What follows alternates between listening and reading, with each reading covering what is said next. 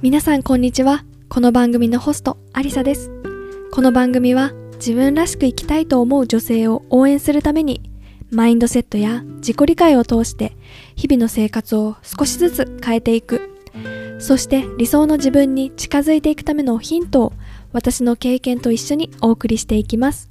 なりたい自分をイメージして今一緒に踏み出しましょう。それでは始まります。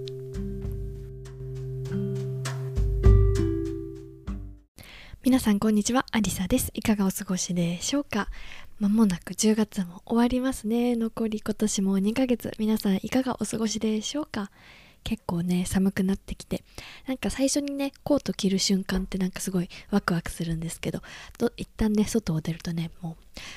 ぐっと寒いなっていう風にねなんかこう顔に風が当たってこうキュッと身が引き締まるようなね感じがしてちょっとこれからの冬大丈夫かななんていうふうに思っています。でね、私の中でこう9月、10月っていうのはね、たくさんこう、あの、いろんなね、ショーとか、あの、アートにね、触れる期間にしていました。で、なんかこう、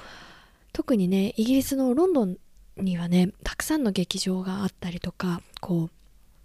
こう期間限定でショーがやったりとかっていうのがねものすごく多くてでさらにねこうあの狙ってかあの買うとこうそんなにね高くないチケットがね手に入ったりする、まあ、当日買えたりねすることもできるんですけどあのちょっとねこうあのなんだろうな端っこの席だったりするとすごく安く買えるのであのこの機会にねいろんなあのショーを見てみようかなってていうのでいろんなものを見てきました、えー、ちょっとねざっとね9月10月で見たのをね振り返ってさっき見てたんですけど「美女と野獣」を見に行ったりあとえっ、ー、となんだオペラを見に行ったりだとかオペラ私にとって初めてだったんですけどオペラを見にあの蝶々夫人を見に行ってあとは日本からねあの来た日本のあの有名な俳優さんたちがあのやってこう期間限定で2日間だけかなショーをやったのがあってそれを見に行ってちょっと久しぶりにね日本のあの舞台を見たりだとかあとは、えっと、オペラ座の怪人をねこの間見に行ったりとかこうねなんかたくさんね芸術に触れたあの期間月間9月10月。こう芸術の秋っていうのもあってなんかそういう風なことをしたいなっていう風に思っていたんですね。でなんかそこであのすごく、うん、いい刺激をもらってやっぱねプロフェッショナルの人たちのあの舞台とかあの歌声に触れるとすごくねあの感化されるというか。でこうやっぱりどの舞台とかもこう一人じゃできないじゃないですか。やっぱりチームでこう舞台に出る人下であの楽器を演奏する人こうあの劇場スタッフの人とかこうなんか私そのチームの感じもすごく好きでなんかそういうところにたくさん触れられてよかったなっていうふうに思います。是非ねロンドンにお越しの際はあのたくさんあの劇場あのミュージカルがあるので好きなものあの予約して行っていただけたらなっていうふうに思います。そしてね今日のエピソードはですねあのお金と数字の話をしたいなっていうふうに思います。でねこのタイトル言うとねああそのそれすごい苦手なトピックスですって思う方正直いらっしゃるんじゃないでしょうか。でなんかどこどこで何その理論があるのかわかんないんですけどあの女性は特にね女性は数字が苦手とかあのお金に関してあの苦手な人が多いみたいな風になんかこう巷でね世間で言われてると思うんですけどなんかねこれってすごくこうなんだろう潜在意識に私たちをあのなんか私たち数字が苦手女性はうんお金の話が苦手数字の話が苦手っていうのをなんかね勝手に刷り込んできてるなっていうふうに思うんですよ。でというのも私なんか学生時代数学とかはめちゃめちゃ苦手だったんですよ。あのあの最初正直ね言うと小学生の時から苦手だったんですよ小学校の時から公文行ってたんですけど公文がねあの嫌で嫌でたまらなくてでもなんとかしてねあのなんだろうあのすり抜けたいと思ってね正直クモンね、やってた時、あの、答え写したりとかね、やってました。それくらいに私数字とか、数字っていうか算数とか苦手だったんです。で、中学校、高校もずっとね、あの、数学の成績が悪くって、悪くってっていうかね、もうなんか理解することを放棄しちゃったみたいな感じですごいね、あの、嫌いだったんですよ。でもう本当にね赤点みたいなのも取ったこともあるしあのー、正直ねもう本当に言い尽くせないぐらいひどいありさまだったんです。でもね私学校あの高校卒業して大学に行った時に専攻したのがね会計学だったんですよ。でなんでっていうふうに思うじゃないですか皆さん。でなんかそんなね数学が苦手な人がなんで会計学とかお金とか数字とかのとこ行くのっていうふうに思うと思うんですけど私にとってねなんかそのお金は別に算数とは算数っていうかね数学とは関係ないっていうふうに思っててあの数字はね私たちの味方だしお金ももちろん私の私たちの味方だっていうふうに思っています。でもねなんかこう結構ね周りの周りにねあのーの話を聞いてるとなんかすごくお金の話苦手とかお金とか数字の計算が苦手とかこういうのダメなんだよねっていう、まあ、特に女性が多くっていやーなんかもったいないなと思ってなんかその苦手って思う意識をなんとかしてね払拭できないかなと思ってなんかちょっと今日お話ししたいなっていうふうに思いました。でね皆さんにねちょっと質問なんですけどこう数字とかお金の話が苦手ってっていうふうに思う理由ってどんなことがありますか？何に対してこう不安に思いますか？どんなところがなんかわかんないな難しいなとかっていうふうに思ったりしますか？これねぜひねあの今ポッドキャストで私お話ししてるのでぜひね皆さんにあの教えてもらいたくってぜひ私のインスタグラムにメッセージを送ってください。うん、であのまあねそういうふうにこう私がねあの数学数字はそんなあの皆さんの敵じゃないよっていう仲間だよって大切なパートナーだよってもうお金と、まあ、お金ってこう私たち一生切っても切れない関係だと思うんですよね。でそれのこう大切なもう一つのパートナーとしてなんか数字っていうのがあるのかなっていうふうに思っていて私がこのお金とか数字に対する考えっていうのはなんかこう私の見方で私のやりたいこととかこうなんだろうなやってみたいことをこう実現するためのこう一つの大きなパートナーだなっていうふうに思っているんですよね。で今聞いている皆さんの中であ数字とかお金の話あちょっと苦手ですって思う方に何かねあの何か届けられないかなと思って今日このお話しようと思って持ってきました。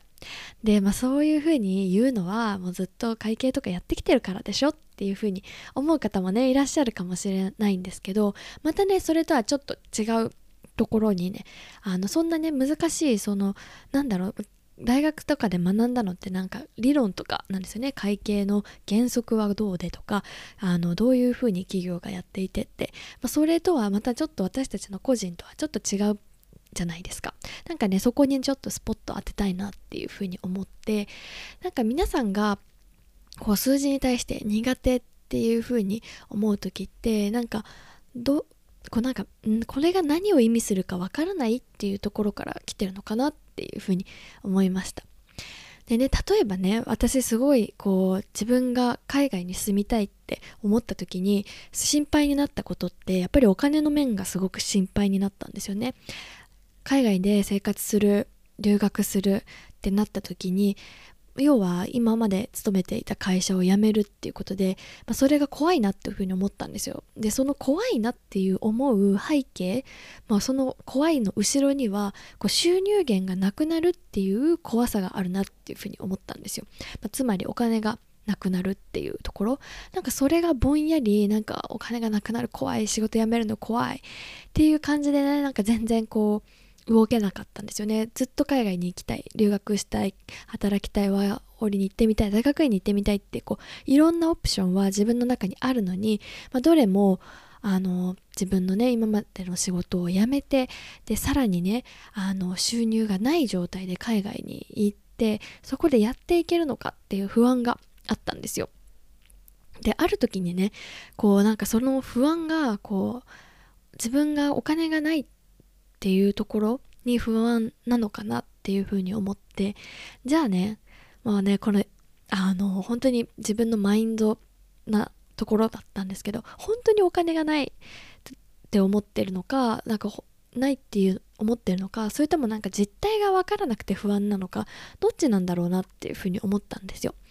で私海外で生活したいって最初に思った時ってこう大学院に行こうかなっていうふうに思ったんですよ。オーストラリアの大学院に行ってみたいなっていうふうに思ってでも高いって聞くしなんかちょっと無理かなっていうふうに思ったんですよ。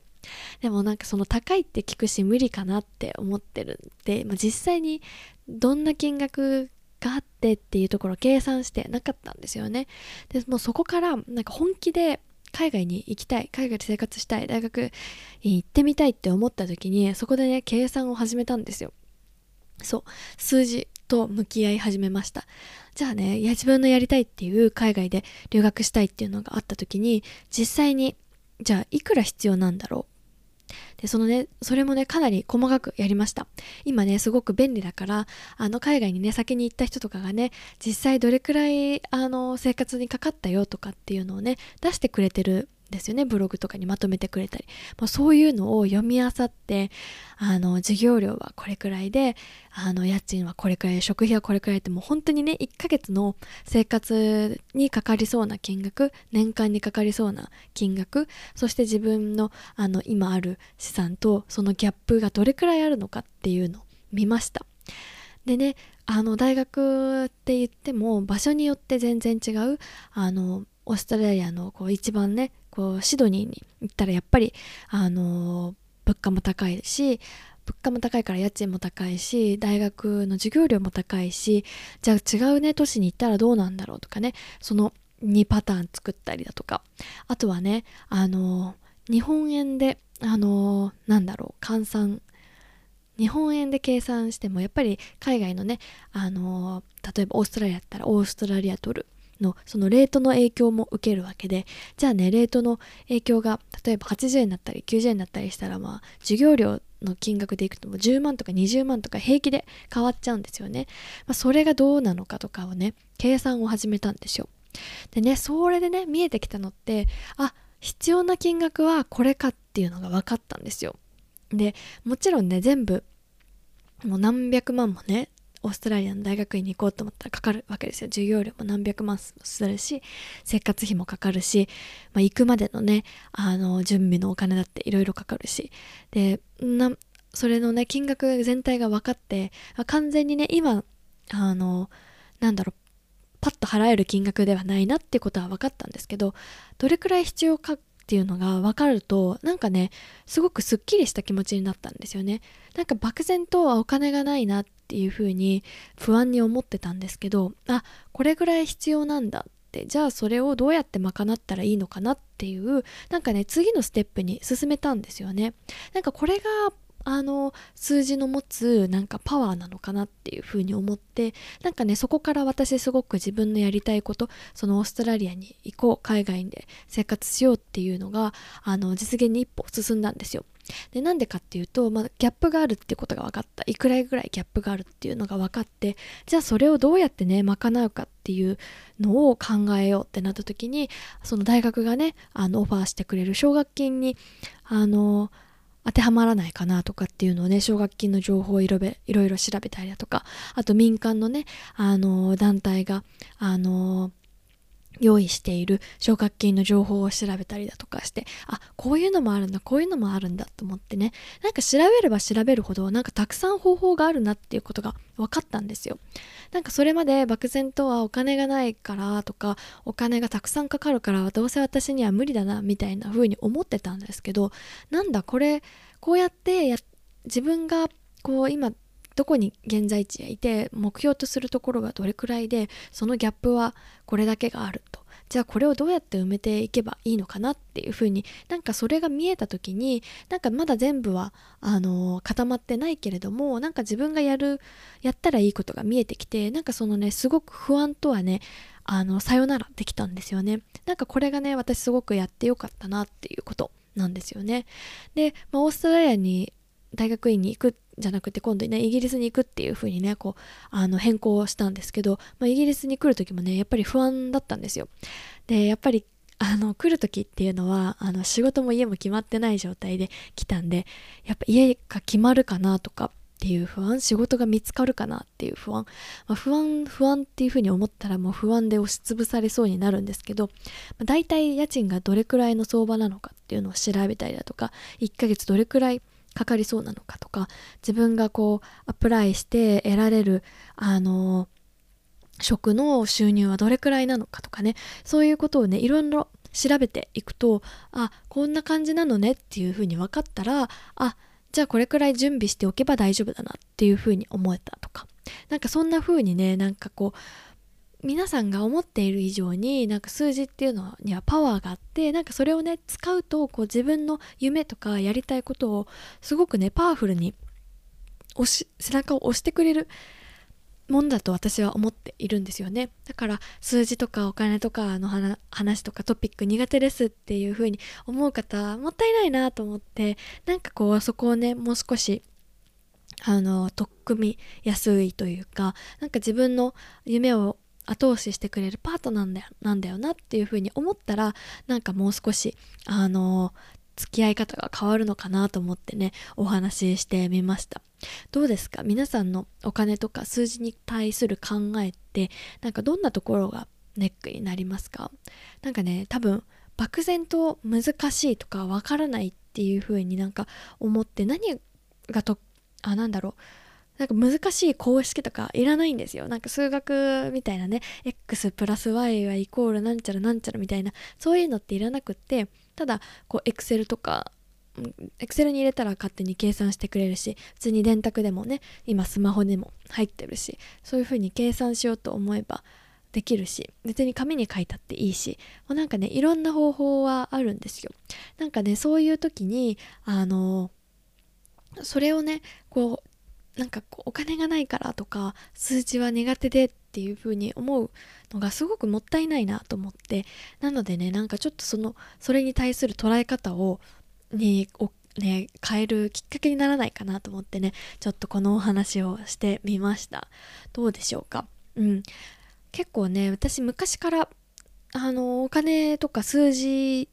なんか数学とか算数は苦手だったんですけどお金に関するトピックっていうのはすごく興味あったなと思ってなんかねこんなあのお金にが好きですとか興味ありますってそんなね人様の前では言えないみたいな感じね昔はそうだったんですけど、まあ、自分のお金との向き合い方とかを考えたあの考え直す見つめ直したらいや別になんかそれって悪いことじゃないよねっていうふうに思ってねなんかこうやって今話しています。なんかすごくなんだろうなこうお金の流れとかって何が物事が起こってるかっていうこうなんだろうそれを見るきっかけになるんですよね。で例えば今私その経理のね部門で働いてますけどこう何かが起こった時でお金を払った時って何かがそこで起こってるんですよね、まあ、その後ろで何があったんだろうとかっていうの結構ねあのつながってる？でそれは結構私面白いなと思っていて、まあ、日本でも働いてた時もそうだしあこのビジネストリップがあったんだなとかあのそうあ飛行機でここに行ったんだなとかとかねあこの会社使って行ったんだなとかねなんかそういう風にねそう数字から見えてくるものとかっていうのがいっぱいあったりしてなんかそれはねあの面白いっていう対象だなっていう風に思うんですけど皆さんどうですか？なんか変なこと言ってるっていう風に思うでしょうか？もしねなんかこう数字に対してこんな風に思ってなんか引っかかってますとかうんお金に対してこんな風なあの考えがブロックがありますとかあったらね是非教えてほしいです。なんかこうそう私からするとすごく、うん、なんか可能性があるこうお金とか数字っていうのは自分たちのやりたいこととか、うん、夢とかを応援してくれる一つのツールだと思うんですよね。でお金は特にこう生活私たちが生きていく中で切っても切れない関係だと思うのでなんかそれをね、ま、どうせ一緒に過ごすんだったら仲良くパートナーとしてなんか手を組んでやっていきたいじゃないですか。なのでねなんかこうそうお金とか数字とかそのトピックは苦手ですっていう風に思う方にねなんかちょっと考え方があのあそういう考え方もあるのかもって思うね気づきとかきっかけになれたら嬉しいなっていうふうに思ってこんなお話をしてみましたもしよかったらね皆さんの考えとかを私にメッセージしていったらさるととっても嬉しいです。でねこうあの自分のねやりたいことのあを背中を押してくれるツールですよっていう風にね今日お金のとか数字の話をしたんですけど私のね公式ニュースレターでは自分のねやりたいことを実現させたいっていう風に思ってる人をさらにね違う面からもアプローチしたいなと思ってあのプレゼントを用意しています、まあ、マイフューチャーマップといってこれから1年後3年後5年後10年後どういう風に自分にあのがなっていきたいかっていうのをクリアにするワークとそしてこう私自身がね自分のやりたいことを実現させるためにねこうマインド面であの特にフォーカスしたところについてあのお話ししたねビデオを用意しているので是非ねあのこのポッドキャストの概要欄からあのニュースレターあの登録していただくと届くので是非サインアップしてみてください、まあ、そこではねあの